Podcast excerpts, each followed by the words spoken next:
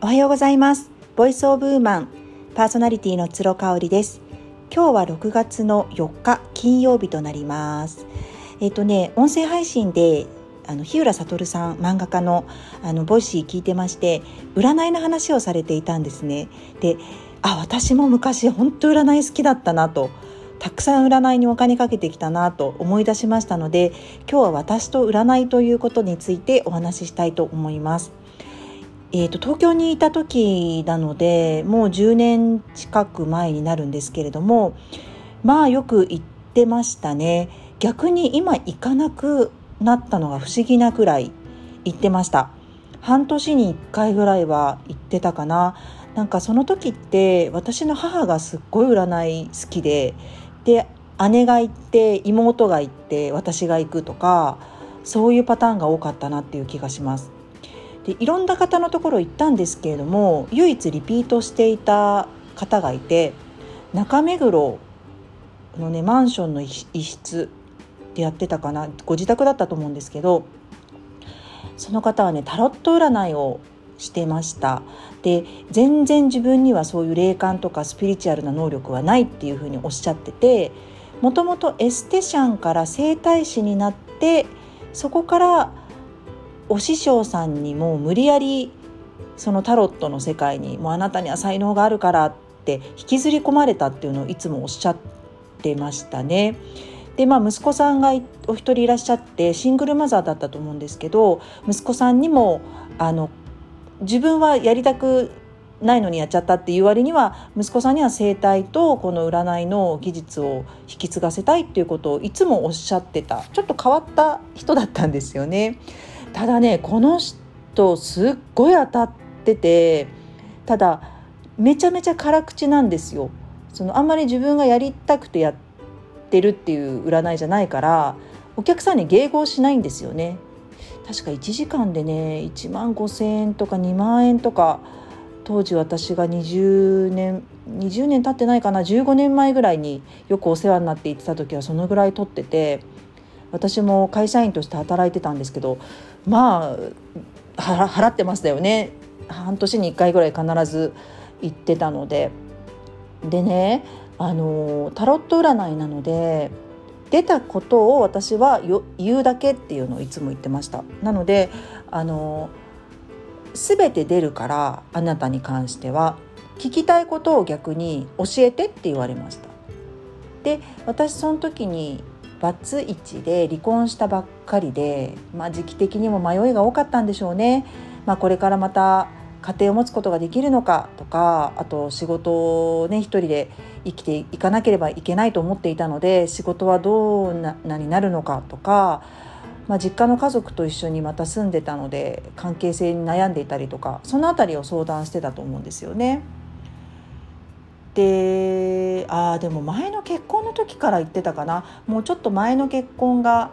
うまくいかないなっていうのが明らかになってきた時ぐらいから言ってたのでまあ離婚するとはもう言われてましたずっと。合わない。みたいなこと言われてて。で子供に恵まれないのよねっていうのをすごい言ってましたね。うん、なんかもしかしたら子供ができたらあなたたちの間で変化が起きるかもしれないけれどもね前の旦那さんと。うん、なんかそれが一切見えないしっていうのを言われましたね。それであまあその通りだったんであそうかというふうに思ったのを覚えています。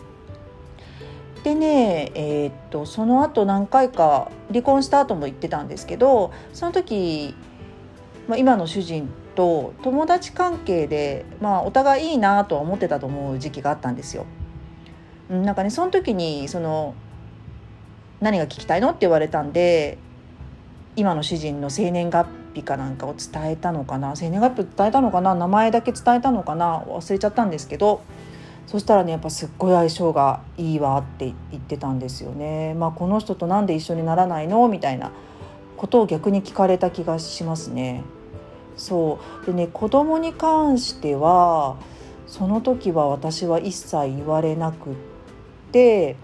うん、ただ姉がすごい成功するわよっていうのは言ってましたあの姉も言ってたんでねその占いに。でなんかあなたを見てもねお姉さんのことがすごい出るのよねなんでかしらっていうの言われててまあ、その後私関西に再婚して行った後に姉の仕事を手伝うことになるので、まあ、それもこうちょっとビジョンとして見えてたのかなってって思うところがありましたね。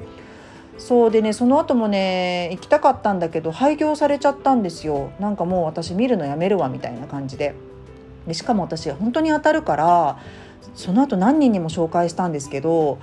なんか行く方行く方がもうあの人言い方がひどすぎてなんかもう私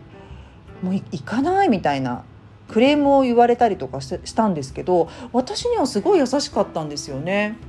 で占いが好きだった理由としてはあんまり私ひどいことを言われたことがなくってもちろん精神に関わることも言われたことないし、まあ、性格的にあんまり悪いことを言われても気にしてなかったっていうのもあるかもしれないですね。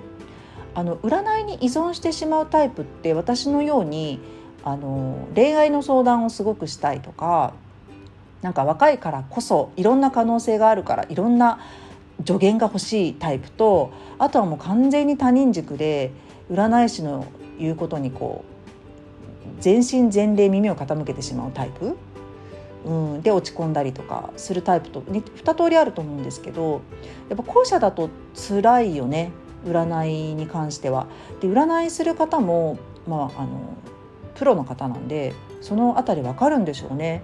結構ね他人軸の人はその方にすごい怒られて帰ってきてたっていうことがありましたね。逆にね関西に来てから1回行きました大阪のすごい有名なあの誰でも聞いたことがあるんじゃないかなっていうおじいちゃんがやってらっしゃる占いに行ったことがあるんだけど結局ねなんかそのおじいちゃんにもねか全然占いと関係ないこと言われてて私フランスに留学してたんでみたいな話をした時になんかフランスのなんかレストランでのマナーみたいな話をさせられ されてうーんって思った覚えがありますね。それ長男のこととかもその時ちょっと育児で悩んでたんで話をしたりしたんだけどうんなんかもう子供のことは信じてあげたらいいんじゃないのっていうなんか占いっていうよりかも人生相談みたいな感じで、うん、終わった気がしますね。でやっぱり育児書を読まないっていう回でも話したんですけど育児に関してあれこれ他人軸になってしまうと本当に子供との接し方に迷うのでもう占いで子供のこと聞くのやめようかやめようって思ったのもあのありましたしねあとはもうでも今恋愛をねあのもうしなくなったじゃないですか。あの、まあ、主人がいるのでね。なので占いに行かなくなったっていうの大きくあるしビジネスとかね自分の人生に関しては自分で決められるっていうのがある程度もうね45歳になると分かってきちゃってるんですよね。これねやっぱり大きいと思います。なのであの結婚してもあの家族を持っても仕事をしてても占いすごい好きっていう方は、ま、もしかしたらやっぱり何かこうぽっかり穴が開いてるような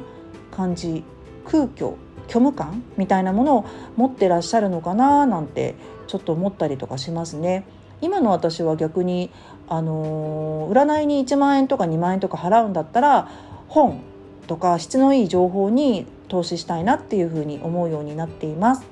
はいということで今日も最後まで聞いていただいてありがとうございました。